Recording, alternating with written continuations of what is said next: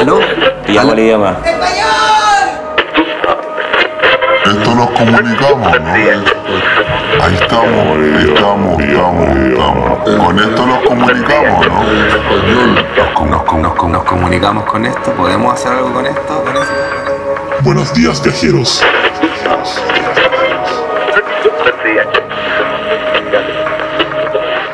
Viajeros de la serotonina.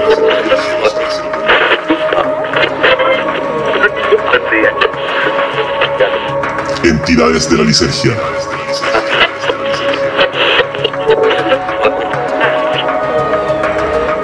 Abrochen tu cinturón. Comienza la fase de aceleración. Malas interpretaciones.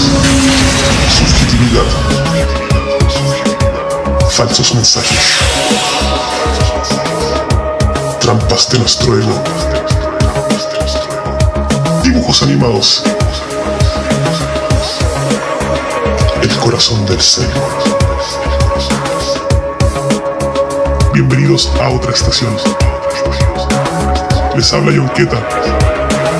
Abrazos hiperespaciales. Se recomienda el uso de audífonos en este podcast.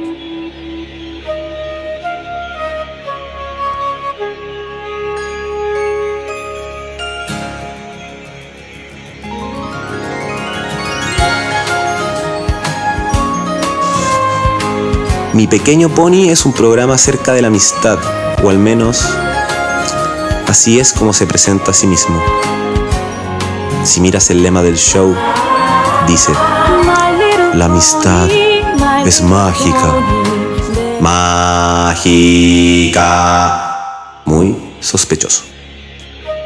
En el programa hay unas especies de pony que son unicornios, como el animal mitológico, el cual su personaje principal es un estudiante unicornio púrpura llamada Twilight Sparkle.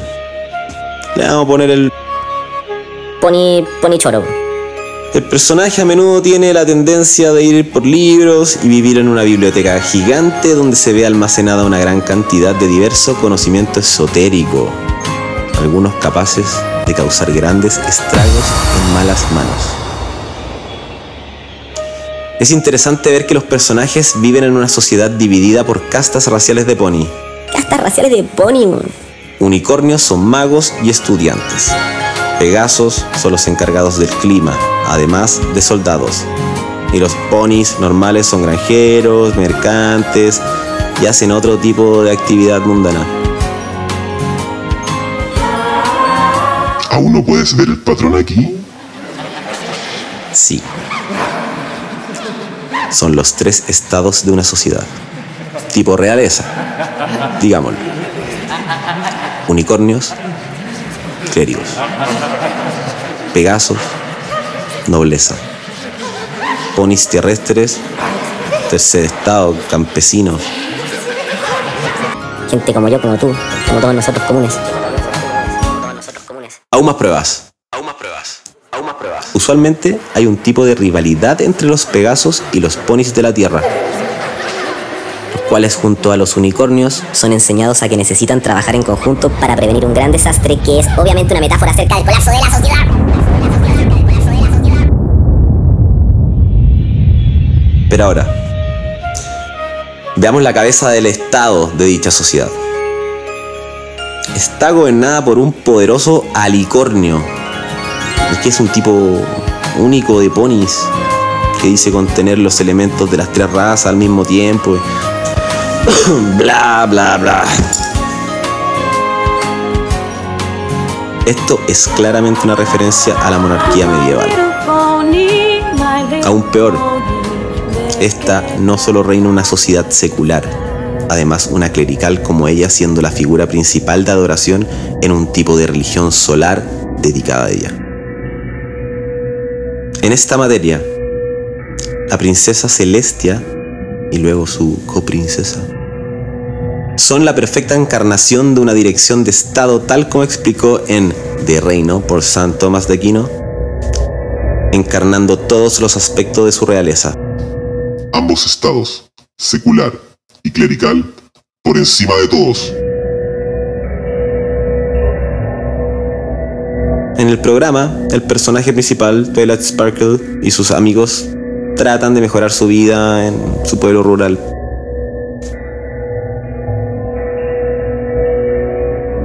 Twilight Sparkle regularmente manda cartas a la princesa, que también es su mentor, acerca de su progreso. En esta mirada, Celeste aparece como un dios, que todo lo sabe, y Twilight Sparkle y sus amigos como aprendices quienes tratan de emular el actuar de su deidad. Esto es claramente una referencia al principio hermético. Como es arriba, es abajo. Conclusión. Mi pequeño pony es un show que le lavó el cerebro a una generación completa de niños. Apoyando la realización de una ponigarquía medieval con tres estados basados en los cimientos filosóficos, del aprendizaje, de los conocimientos esotéricos, de la amistad. No juego más con los ponis. Si creemos que somos más espirituales por consumir enteógenos y juzgamos a los que no consumen, caemos en la trampa del ego. Yo ya tenía experiencia con una gama Dolin de 250, pero compartiendo con amigos, pero con subir al cerro y hacer esa caminata fue una experiencia muy cuática. La lisergia me subió demasiado, ni siquiera llevábamos 10 minutos caminando por el cerro y bueno, me dieron mucha lisergia y la lisergia me llevó así a full y, tuve, y me dieron la gana de vomitar. Y al vomitar de repente, no sé por qué me quedé mirado, me, me pegué mirando el vómito. Yo dije, weón, vomité la tripa. Qué weá, la necesito en mi cuerpo. A esa weá le debe quedar. Pesqué la tripa y ni siquiera le tiré agua y me la tragué de nuevo. Seguí caminando y todos me decían, pero weón, ¿qué weá te la tragaste de nuevo si esa cuestión ya está disuelta en, tu, en tu organismo? Yo dije, no, No, esto es una batalla interna, la weá yo se tiene que quedar adentro, no tiene que salir. Caminé 10 minutos, parece, la vomité de nuevo. Yo dije, no, esta weá se tiene que ir conmigo, sí sí. Miraba mi entorno, mi alrededor, loco, todo me daba vuelta, me hablaban los árboles. Caminando ahí entre la locura, caminando, hablando con gente, hablando con un amigo, con gente que no, que no conocía en Lisergia, tú sabes que todo se da natural, todo se da muy bacán. Eh, habré vomitado tres veces, yo creo, la tripa y las tres veces me las tragué. Ya después, la, ya para rematar, después el último no fue nada. Y mi sensación fue de caminar desde lo mágico hasta eh, en un momento como que la lisergia en estado de, ácido me llevó a pasar por todos mis miedos, incluso caminar por una parte del cerro donde había muchas telarañas y era weón, como weón, yo le tengo fobia a la araña. Y fue como una cuestión donde no, tengo que, me acerqué, vi las telarañas y cuando encontramos el spot perfecto, pescamos un globo, le metimos cuatro cartuchos de óxido nitroso para adentro, música, mango, marihuana. Y bueno, fue el spot y fue lo mejor. O sea, fue lo mejor. Tomar tripa caminando el cerro con gente que no conocía, que después son mis amigos. Gente que no conocía que son mis amigos, gente que no conocía que son mis amigos, que eran mis amigos con mi amigo. eh, Fue lo máximo. O sea, recomendado 100%. Ahora, si lo vomitáis me di cuenta que queda. Si tu cuerpo lo vomitó es por algo, pero fue una, fue una batalla interna en donde yo dije, ese cartón se tiene que quedar conmigo, weón. Conmigo hasta el final. Si minimizamos nuestros logros, para no sobresalir, para no sobresalir, para no sobresalir, no nos engañemos, es otra trampa del ego.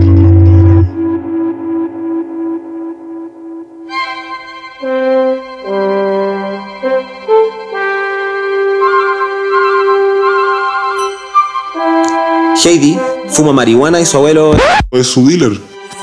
según se desprende la letra de la canción de apertura de tan famosa serie infantil. Al menos es lo que se desprende de diversas fuentes en internet. Abuelito, dime tú, ¿qué sonidos son los que oigo yo? El análisis de esta bonita melodía es el siguiente. Abuelito, dime tú, ¿qué sonidos son los que oigo yo? Bien. Heidi es un personaje supuestamente joven, mientras que su abuelito es consecuente y visiblemente mayor. El hecho de que Heidi pida información a su abuelo sobre los sonidos, cuando lo lógico sería que ella oyera bastante mejor que su pariente, puede implicar básicamente una de las dos circunstancias siguientes. Opción A. Que Heidi padeciera una enfermedad congénita en el oído. O que bien hubiese sufrido un accidente que le limitara su capacidad auditiva.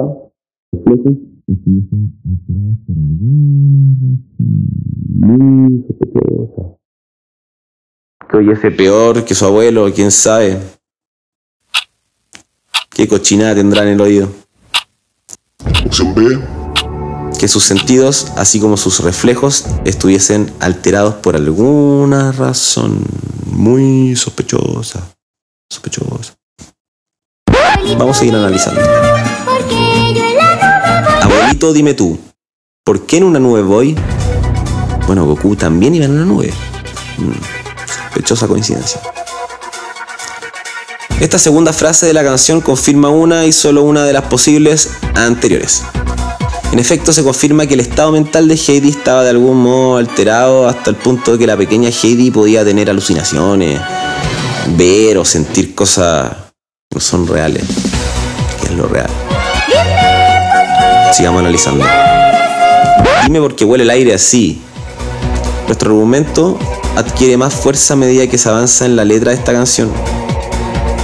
Heidi nota un extraño olor en el aire, pero debido a su estado no acierta a identificarlo. Aun siendo evidente el origen de este odor, como veremos más adelante. Seguimos analizando. Dime por qué yo soy tan feliz. El estado de euforia injustificada de nuestra protagonista es evidente. El hecho de preguntar a una persona externa sobre su felicidad cuando lo razonable sería que ella misma supiera el origen de tal alegría refuerza la teoría de que Heidi está mentalmente excitada. O muy drogada.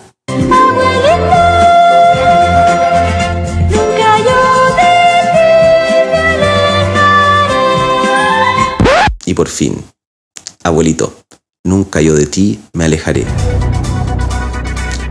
Viendo cuán feliz estaba la niña, afirma que quiere mantenerse en ese estado y para ello es necesario ma- permanecer cerca de su abuelito. Mm, suena dependencia. Vamos a resumir brevemente el análisis. Heidi se encuentra en un estado de conciencia alterada. Está drogada, chapico. El aire huele raro, huele a pito, huele a marihuana, huele a quién sabe, creepy, changa. Rosy, quién sabe, hasta prensaba la vieja esa. Luego la conclusión global es esta.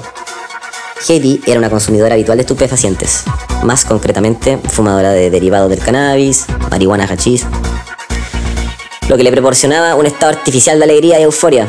Además, puede deducirse que su abuelo, contrario a cualquier sentido de la protección por su nieta, le proporcionaba tales sustancias, ya fuera de manera gratuita o obteniendo con ello un beneficio de cualquier tipo. O simplemente la quería mucho y era un. Era un paladín de la militancia pro canábica. Quién sabe. Abuelito, abuelito, mira tú. nunca yo Si creemos que somos más espirituales por no consumir carne o hacer yoga, pero juzgamos a los que no son como nosotros, caemos en la trampa del ego.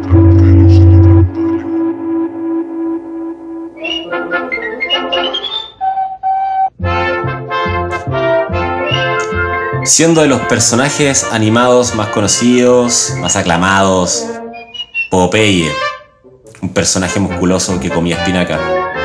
Siempre estaba situado la inocencia, los buenos valores.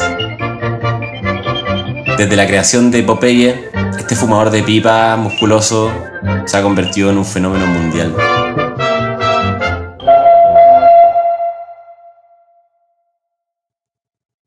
Millones de niños masticaban su espinaca con la esperanza de volverse alguna vez fuertes como el legendario marinero. Pero quizás esa metáfora se refería a otra hierba que hoy día sigue siendo prohibida. Durante los años le introdujeron dependencia a Popeye a la espinaca. ¿No hay espinacas? ¡Cuidado! ¡Se suicida Popeye! Bueno, en esa época la propaganda de la marihuana eh, decía que uno podía alcanzar fuerzas naturales. Habían reportajes en los medios de comunicación que proclamaban que los consumidores de cannabis tenían una fuerza extraordinaria. Hasta eran inmunes a las balas. Popeye el marino soy. Así que coincidía Popeye el marino soy. unir la fuerza de Popeye con el consumo de espinaca. Ah, Bueno, otro dato es que los marineros siempre estuvieron entre los primeros en introducir la marihuana a la cultura norteamericana. creo que necesito el hombre para mi pipa. Hay una referencia también en un episodio en 1954, donde en en el episodio Popeye le cuenta a sus sobrinos la historia de su ancestro Hércules. Hércules, que era igual a Popeye, estaba esnifando ajo blanco para obtener su fuerza. Pero bueno, al final del episodio, del episodio, Hércules descubre que la espinaca reemplaza el ajo. Podría llegar a ser una metáfora sobre los beneficios de la marihuana sobre la cocaína. Popeye caracteriza el ciclo natural que se remonta a los antiguos marineros. Pluto representa las codiciosas corporaciones tóxicas, industrias dependientes y terratenientes.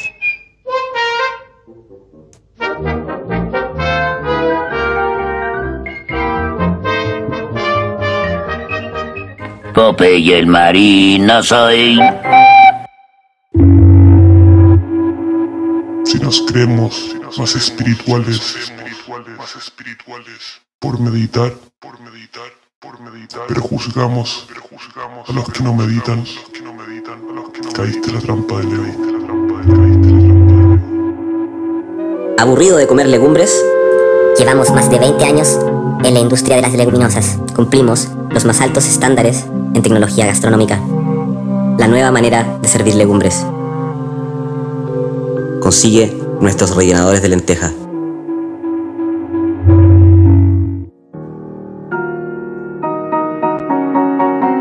Pasó un buen tiempo. El chico y yo nos hicimos bien amigos. Era una amistad donde nos unía la sustancia y ciertos temas intelectuales. El chico, a pesar de no haber tenido una educación estricta, más bien tuvo una educación de calle, se manejaba bastante bien. Le gustaba leer, le gustaba saber, le gustaba conocer. Solía visitarlo regularmente a su oficina, o digámoslo con todas sus letras, el bar de mala muerte. Ya conocía a las diferentes criaturas que habitaban esas oficinas. Estaba el Ro, que era un gordo, bastante gordo, tenía el pelo ondulado y el tipo estaba todo el día duro. No hablaba mucho, solo tomaba, respondía su nombre y sonreía. A veces se le veía jugando chumbeque abajo. Creo que alguna vez ganó un par de billetes en el chumbeque y fue la primera vez que lo escuché hablar. Salió como un grito atorado entre tanta merca que tenía en la garganta. Nunca fuimos muy amigos, por lo mismo, no hablaba. Recuerdo perfectamente ese día, porque hacía frío. Hacía mucho frío. No recordaba haber sentido tanto frío desde que habitaba en el pueblo. Tenía cinco o seis llamadas perdidas, bastantes mensajes. Y bueno, llamé al chico para ver qué quería y no contestó nadie. Me suena el teléfono un número que yo no había visto en mi vida. Escucho una voz que me, me resulta familiar, pero era muy diferente. Yo esta persona la había escuchado hablar alguna vez. Claro que sí. Era el Ro, que siempre estaba duro. Me dijo algo como... Aló, el chico está en la cárcel. Siempre supe que era el encubierto. Te voy a buscar. Quizás era por eso que no me hablaba. Me debe haber visto cara de policía encubierto. Claro, yo estaba descontextualizado ahí. En ese momento, lo que parecía ser una terapia para mi autoestima, el dárselas de gángster, había mostrado su verdadera cara. Me entró el pánico, me entró el miedo y decidí nunca más tocar esos lugares. Nunca más frecuentar a esa gente. Así me alejé, me alejé de todos. Me encerré un buen tiempo en mis pensamientos.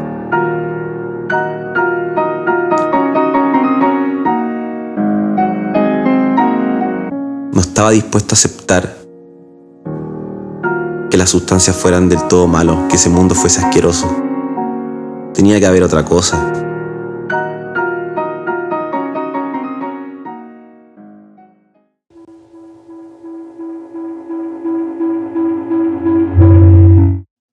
El ego propaga la separación, la dualidad.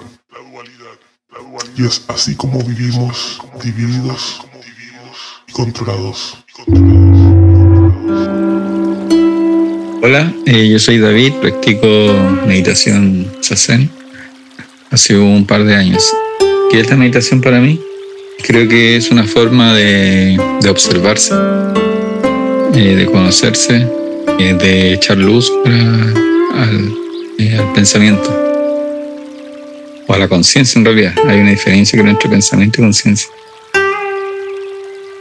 Y lo que practicamos es simplemente sentarnos. Creo que sazen es sentarse a meditar.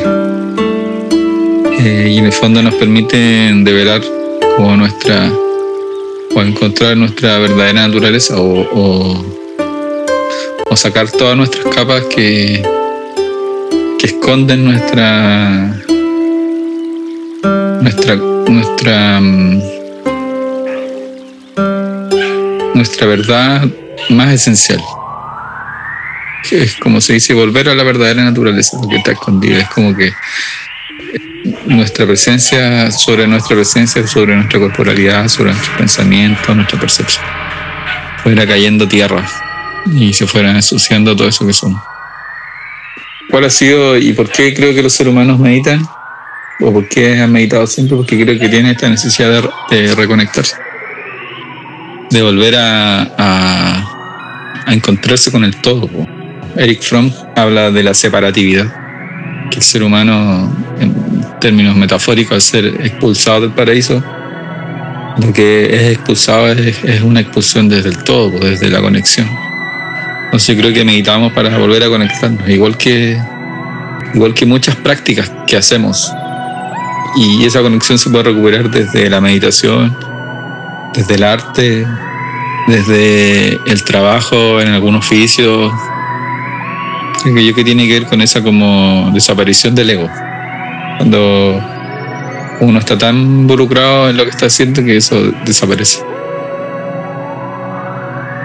La meditación es un camino. Yo creo que no hay que negar otros caminos. La meditación verdadera es sin contenido, cuando la conciencia personal y las sensaciones humanas desaparecen, llamamos esto el nirvana viviente. Creo que todas estas prácticas, prácticas religiosas que apuntan, o prácticas espirituales que apuntan a esta, esta conexión, a este encuentro con la naturaleza, este encuentro con nuestra verdadera naturaleza, se perdieron porque se asimiló, se, se, se concibió de que la conciencia y la razón, o que la razón es lo objetivo.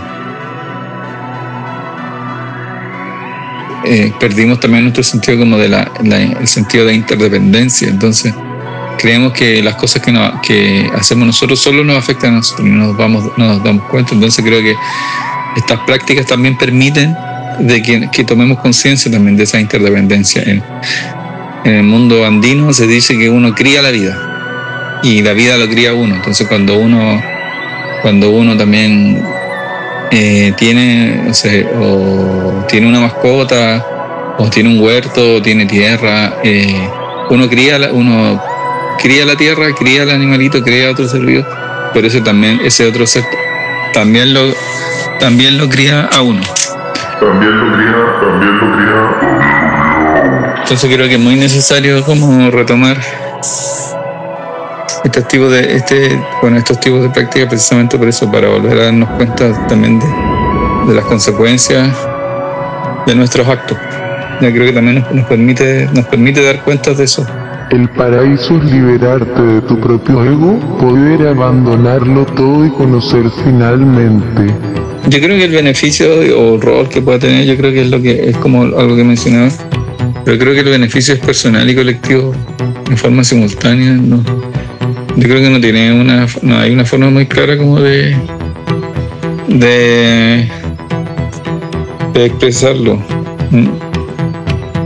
Eh, sí creo que, que tiene que ver con, con despertar pues, con darnos cuenta de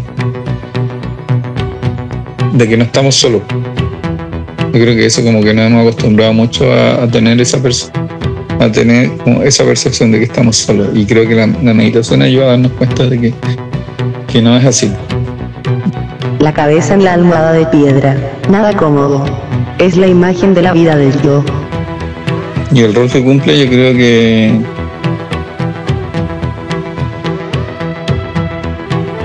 reeducar de, alguna- de alguna forma nos permite o que nos reenseña. Yo creo que no, uno no- siempre he pensado mucho que uno no practica sasen, sino que uno es como que uno es una especie de arcilla. Uno se siente y se hace nace.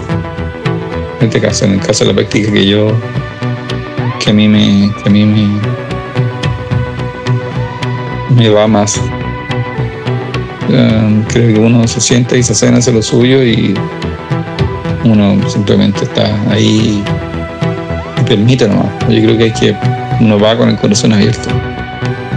Eh, y el rol también que creo que tiene, tiene que ver con eso. Con cómo afrontar la vida también.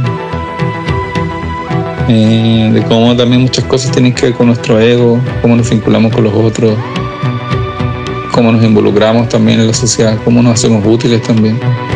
Creo que si una, espiri- una espiritualidad que no, que no despierta cosas en lo colectivo eh, no, no es útil, no es útil porque no, finalmente apunta, puede terminar agrandando el ego más que, más que disminuyéndolo, más que extinguiéndolo si bien el ego es necesario para poder practicar, hay que domarlo, hay que domarlo, no sé, maestrizarlo. He escuchado yo a, a una a una maestra.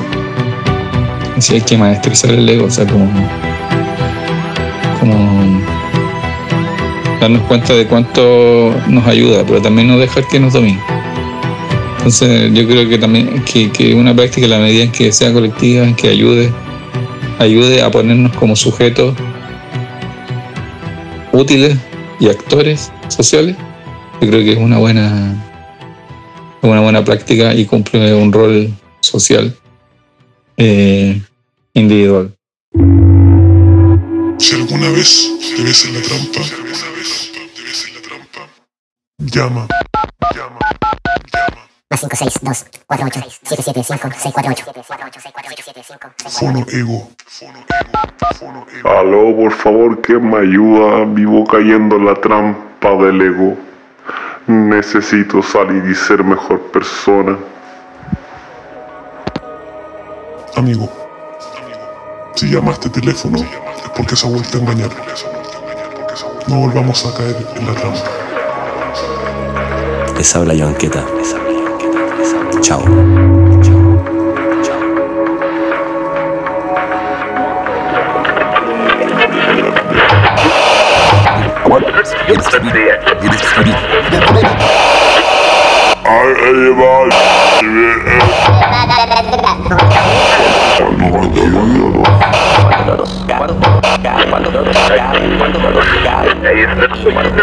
Ese es. Ahí va.